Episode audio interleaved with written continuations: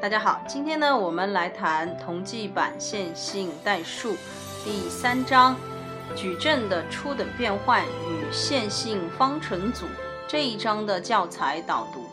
那我们说这章的内容呢，有承上启下的一个作用，所以作为一个枢纽啊，我们认为这章内容是非常重要的，不管是从计算上还是从这个理论上。我们都要这个相当认真的来对待它。然后我们在这章里边儿啊，首先会讲这个矩阵的初等变换和初等矩阵，从而呢来引入矩阵的质这个概念。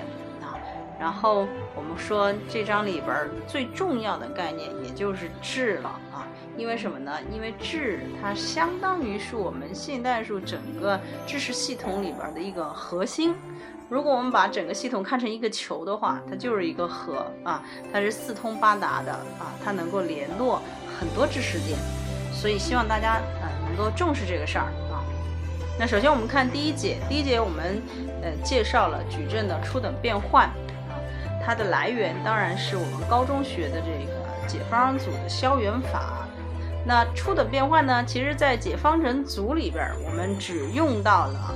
这个增广矩阵的初等行变换，那当然从矩阵这个单一的角度上来看的话，我们完全可以把这种变换也把它推到什么，推广到这个列上边。所以既有初等行变换，我们说相应的，我们也有这个什么初等的列变换。那么这里边有一个概念就是。呃，矩阵 A 通过有限次的初等行变换或者初等列变换变成了 B 啊，我们称 A 和 B 呢就是什么等价的啊，称 A 和 B 是等价的，所以这儿出来了我们这个现代数里边关于矩阵的第一种等价类，我们叫等价矩阵啊，叫等价矩阵。好，那呃，我们说呃后边啊，我们要把这个。解信方组这个模式啊，这个计算的模式要搞清楚的话，我们这儿还要给出一个非常基本的概念，那就是行阶梯形矩阵。当你把行阶梯型矩阵搞清楚了之后呢，接下来再介绍行最简阶梯形矩阵啊，再接下来呢，这个介绍矩阵的一个标准型。所以我们往往会这样说：一个普通的矩阵啊，通过初等行变换能够化为行阶梯形矩阵啊，然后再通过初等行变换呢，可以把它化为行最简阶梯形矩阵啊。接下来我们再把它做这个初等列变换啊，我们就可以把它转换成一个最简的一个状况啊，那就是我们讲标准型。所以标准型它的左上角总是一个 r 阶的单位矩阵，然后它的其他块呢总是一些什么零矩阵啊。是让我们说后来我们知道这个 r 其实就是矩阵的质了啊，就是矩阵的质了。所以嗯，整个这个过程啊，我们是慢慢的深入的啊，慢慢的深入。那第二节啊，我们说嗯。我们介绍的是这个初等矩阵的概念啊，所以初等矩阵它和什么东西是对应的呢？它其实就是和初等变换是对应的。那么我们为什么要引入初等矩阵概念啊？主要是我们希望把这个初等变换的描述啊，更加的标准化，更加的这个可操作化啊。所以我们把这个初等矩阵的定义啊讲一下，大家要要要牢记啊，这里边两个关键词。他讲的是这个，他说有一个单位矩阵做一次初等变换得到的矩阵，我们就称它为初等矩阵。所以这个初等矩阵它的这个前面，我们说是他妈啊，他妈是谁呢？他妈是一个单位矩阵。然后第二个关键词就是说只做什么一次初等变换。那么经过一次初等变换得到的这个儿子啊，这个我们就叫它什么？初等矩阵。所以事实上，这样的初等矩阵有无穷无尽个。为什么呢？因为初等矩呃初等变换分行和列，然后行列里边又分三类，是吧？三类里边 k 又取各种值，对不对啊？所以呃，你主要是要看你的这个初等变换做的是怎样一个类型，我们相应的就会有它对应的这个初等矩阵。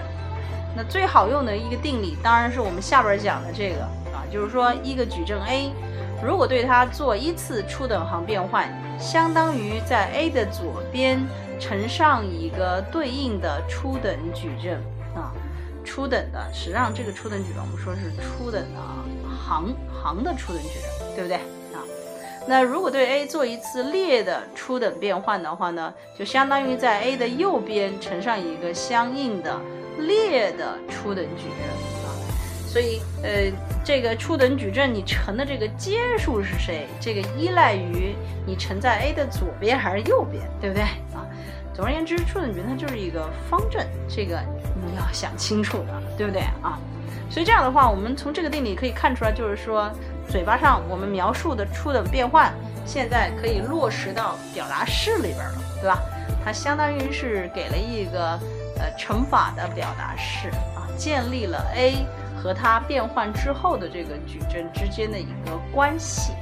哎，我们觉得这个是非常好的啊，这就是我们讲的精确了。哎，这就是我们讲的这个可操作了，是吧？好，嗯，那么有了我们刚才讲的这个初等矩阵的定理啊，我们就可以引出。许多比较有用的结论，但是在这儿我不想讲啊，因为越讲越糊涂，所以我我首先还是提倡大家把这个知识结构搞清楚，然后再去挖深啊。所以我们下边直接到这个矩阵的质这一节啊，也就是第三节啊，也就是第三节。那矩阵的质的话呢，我们说。呃，从第三节本身这个定义上来看，大家是觉得很难接受的啊？为什么呢？有点咋咋呼呼，是吧？啊，但是我们说你也不得不啊，从这个本身最基本的理论上来把它搞清楚，或者说把它背诵下来。所以，呃，一句话你就从了吧啊！我们一起来看一下啊。要讲矩阵的质这个概念，首先要讲一个 K 阶子式的概念。那 K 阶子式实际上很简单，就是在我这个原先的矩阵 A 里边，任取 K 行和 K 列，按照它们原有的这个位置次序提取出来求行列式啊。求出来这个行列式的值呢，我们就称它是 A 的这个 K 阶子式。所以我对 A 里边提取 K 阶子式，最多提取到多少阶呢？哎，当然是提取到这个 A 的行数和列数两个数之间最小的那个数数值，对吧？啊，比如一个三乘两阶的，你最多就取提到一个两阶子式啊，你不会提到三阶子式，懂我意思吗？那质是什么呢？啊，质，你记住我这句话，比书上那个定义容易一些。质就是非零子式的最高阶数。非零子式的最高阶数，也就是说，你能够找到某一个 r 阶子式，它呢不等于零。同时啊，你又发现其他所有的 r 加一阶子式，通通都等于零。这个时候不就我们讲的非零子式的最高阶数吗？我们把这个数 r 称为这个矩阵的质啊，称为这个矩阵的质。同时，在这个定义里边，我们规定零矩阵的质呢就是零啊，零矩阵的质就是零。好，嗯，很显然，我们的质肯定是大于等于零，并且小于等于什么？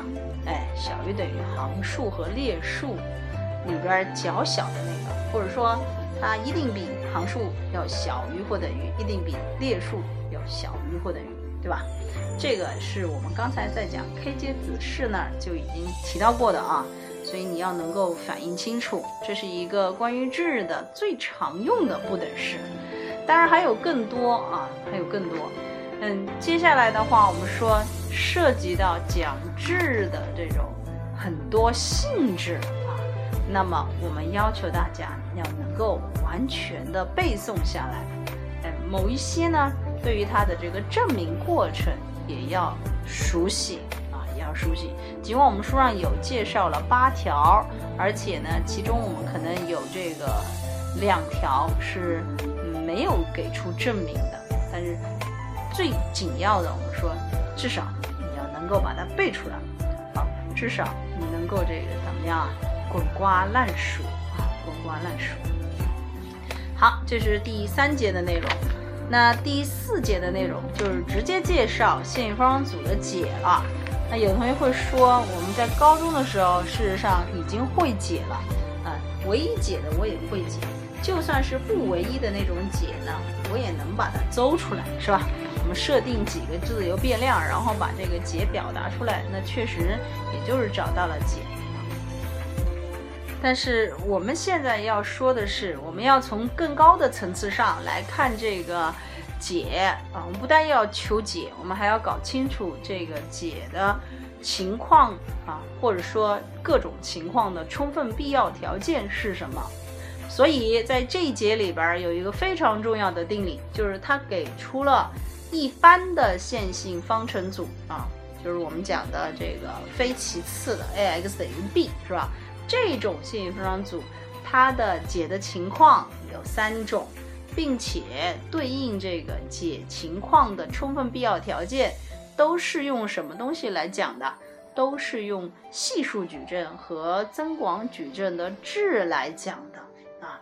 所以一方面定理的证明啊，你要看懂啊。我们说这个有点难度啊，因为有同学会对这个。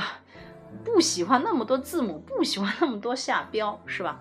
哎，但是你可以考虑，嗯，看看立体啊。有同学说，嗯，我这个抽象的我看不懂，我看具象的，这是一个很好的办法。你先看一下这种简单的立体啊，然后比较一下啊，它是我们这个定理证明里边的哪种情况，然后我再来理解一下定理证明里边那些。字母搜多的东西啊，它是不是有一个同样的规律啊？这我们说是可以帮助我们把这个证明过程阅读清楚的。所以我推荐给你啊，可以不懂的话，看不懂抽象的，先看具象啊，先看具象。好，嗯，那么有了这个定理之后啊，我们要说这个定理的结论就是，请大家一定能够背诵下来的啊。我们说就是说一个线性方程组什么时候有解呢？哎。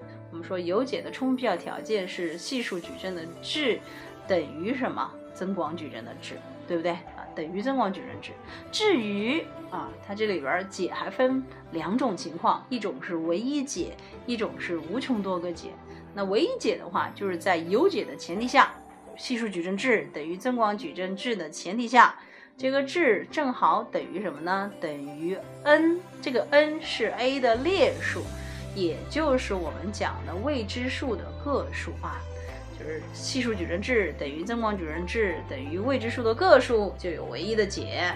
呃，如果小于这个未知数的个数呢，我们说就有无穷多个解啊，就有无穷多个解。好，那这个部分你搞清楚了，那我刚才描述的整个这个三种情况啊。